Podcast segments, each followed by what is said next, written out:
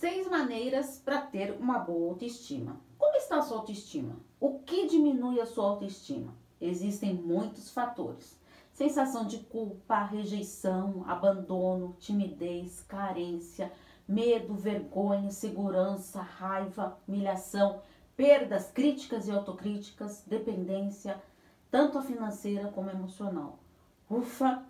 Para ter uma boa autoestima, você deve, em primeiro lugar, buscar o seu autoconhecimento, porque você, se conhecendo, vai identificar o que te leva a se sentir menos valorizado. A segunda maneira, identificar quais são as suas qualidades e não focar nos seus defeitos. Terceira, valorizar-se, gostar de você quando se olhar no espelho. Quarta, ouvir a sua intuição, encontrar maneiras de agir nas diversas situações sem ser impulsivo.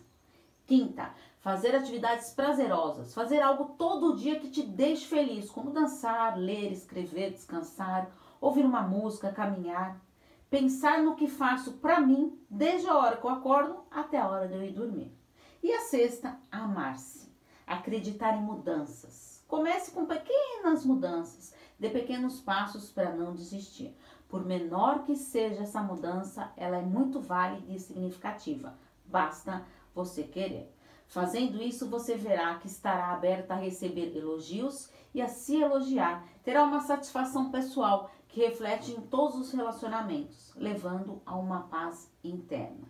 Lembre-se que ninguém destrói a sua autoestima se você não permitir, e a sua vida é o reflexo das suas escolhas.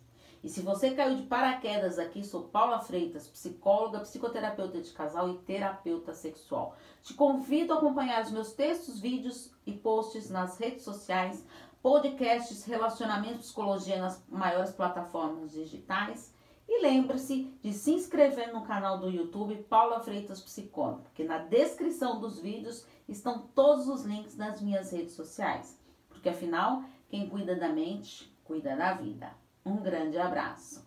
Tchau, tchau.